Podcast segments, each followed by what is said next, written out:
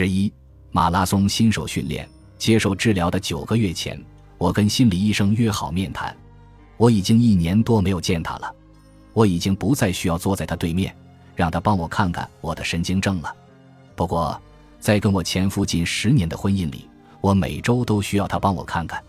这次来找他，是因为我发觉自己有哪里不对劲儿，而在接下来的一个月，我都约不上主治医师进行检查。我感觉自己身心都不对劲儿，似乎身体和大脑都不是自己的。我得抽血做个化验，或许还得查查甲状腺。我需要一个正式的诊断，这样我才能找个理由让自己心安。梅丽莎或者梅尔，她喜欢别人叫她梅尔。把办公室搬到了靠近市中心的一栋楼里，在第五层。她还把所有的家具摆设都换掉了，皮沙发随意摆放，扶手上还搭着橙色的羊毛毯。当我在沙发上坐下，坐在他对面的时候，我感觉有些心烦意乱。我胡乱揪扯着毛毯上的流苏。我开始说话，他打断我说：“这是我听过的最蠢的事情，但我一定得跑波士顿马拉松啊！”我是说谁？希瑟，你是慢跑运动员吗？呃，算是吧。我参加过2011年纽约市马拉松比赛，虽然跑得很烂。我是说，我把脚崴了。西子，我们俩说话向来这样默契，就好像我是一家瓷器店，而他是个四处疯跑的野牛。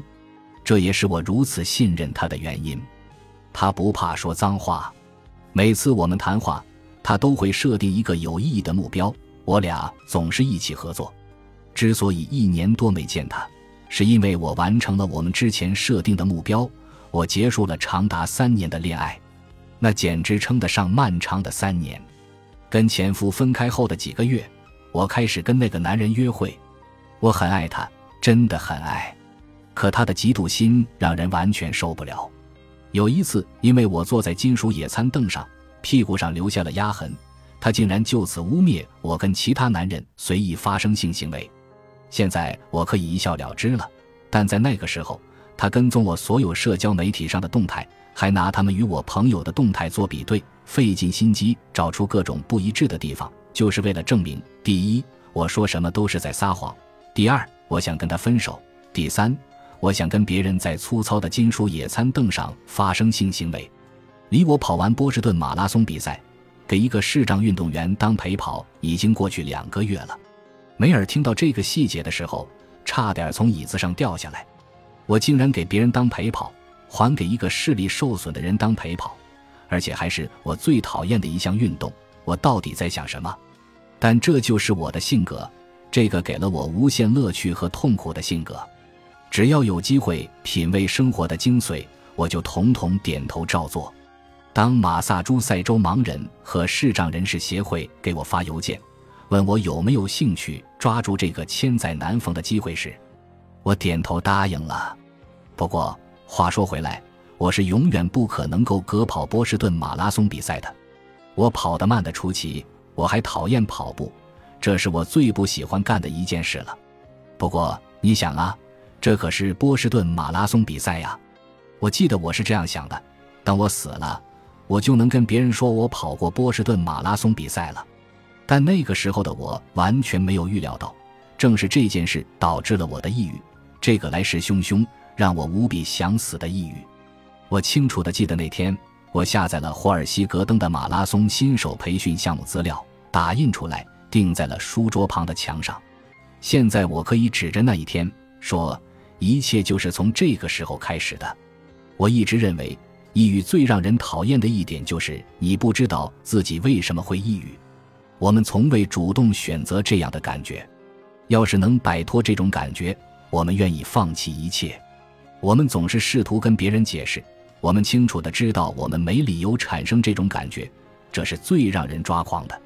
没多久，我就发现自己处于无助和绝望的状态，而我知道原因，但知道原因并不能让我感觉好一点。事实上，我以为等我跑完了比赛，我就不抑郁了。后来，我没有等来这一天，无尽的孤独和绝望继续吞噬着我。我想着，还不如从一开始就不要找到理由。现在我该找什么理由呢？还有，不要跟一个不懂抑郁的人说我跑了马拉松。然后我抑郁了。永远不要跟别人这样讨论抑郁。我之所以跟大家分享这一点，就怕有人跟我一样不擅长跑步，却受邀给视障运动员当陪跑。我有点畏畏缩缩地跟梅尔复述着这一切，他要凭借自己的专业弄清楚我抑郁的过程、原因和时间。没错，跑步本身是一部分原因，但更多在于跑步对我提出的要求。他从我身上索取了太多，却一点儿没有归还。新手培训项目非常有效，他让我做好了从霍普金顿跑到科普利广场总计二十六点二英里的准备，但他太折磨人，太残酷，太无情了。他完完全全毁了我的生活。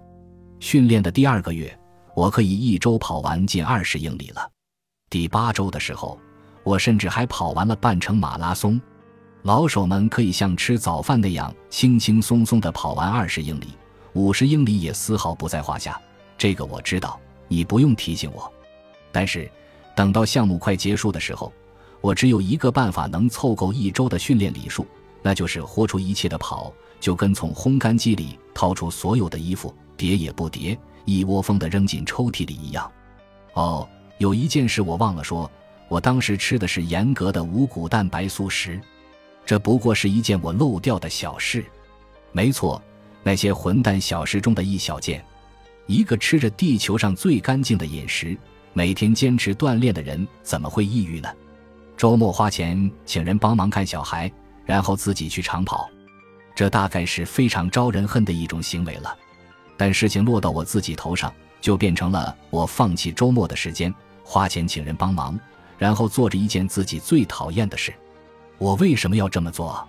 是为了做好事，为了吸引一家良心机构的注意力，为了临终的时候能够炫耀一番。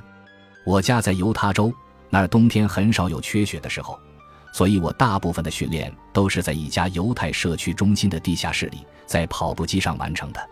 我一点儿都不擅长跑步，要是在外面跑，我很可能因为雪滑倒摔断脖子。没错，我的二十英里长的跑步训练都是在跑步机上完成的。练完的时候，我总在想，这么多年我从未看过这么多电视。除了决定接受马拉松训练，发生在坎昆海滩上的那件事也是我抑郁的开始。我同样可以明确地指出，在那个非常具体的时刻。我的人生态度陡然黯淡。那时候，我的男朋友对我的食量做出了一番评价。这是我离婚后谈的第二个男朋友。这段关系是在这次抑郁发作之前的一个月左右开始的。二零一五年圣诞节过后，我俩都没有带着孩子。我女儿在我前夫那里，他的孩子在他前妻那里。我们来到一家正对着加勒比海的大酒店，想好好放松放松。暂时从工作和一个人带孩子的辛劳中解脱出来，但在这次旅行的三个星期之前，我就已经开始马拉松训练了。我需要在这个连石头都出汗的地方跑十九英里。如果只是说我饿，那么完全是对我无情的胃口的轻描淡写。我男朋友却一点胃口都没有。我们通常一天只吃一顿像样的饭，他对早饭不感兴趣。那午饭呢？他会犹豫一下，然后说他可以等等，早一点吃晚饭就行了。他都那样说了，我为什么不行呢？我包里总是带着几根能量棒，不过再到那里的第二天就吃完了。在这个美丽的热带海滩，在度假的时候，我却在挨饿。我要是能像个正常人，我就能跟他好好说一下，跟他说我跑步了，需要吃东西。但我有压抑自己需求和愿望的光辉历史。尤其跟男人在一起的时候，这也是我婚姻终结的原因。我困在自己搭建的牢笼里，它是我的防御机制。小时候，我也是这样把自己困在牢笼里的，为的是保护自己，不受父亲恐怖而又反复无常的脾气的伤害。我八岁的时候，有一次母亲从房子的另一边叫我，我回答的时候忘记说“请问什么事，女士”，而是没头没脑的回了句什么。这在南方家庭里，就跟说你他妈的到底想干嘛，是一样的。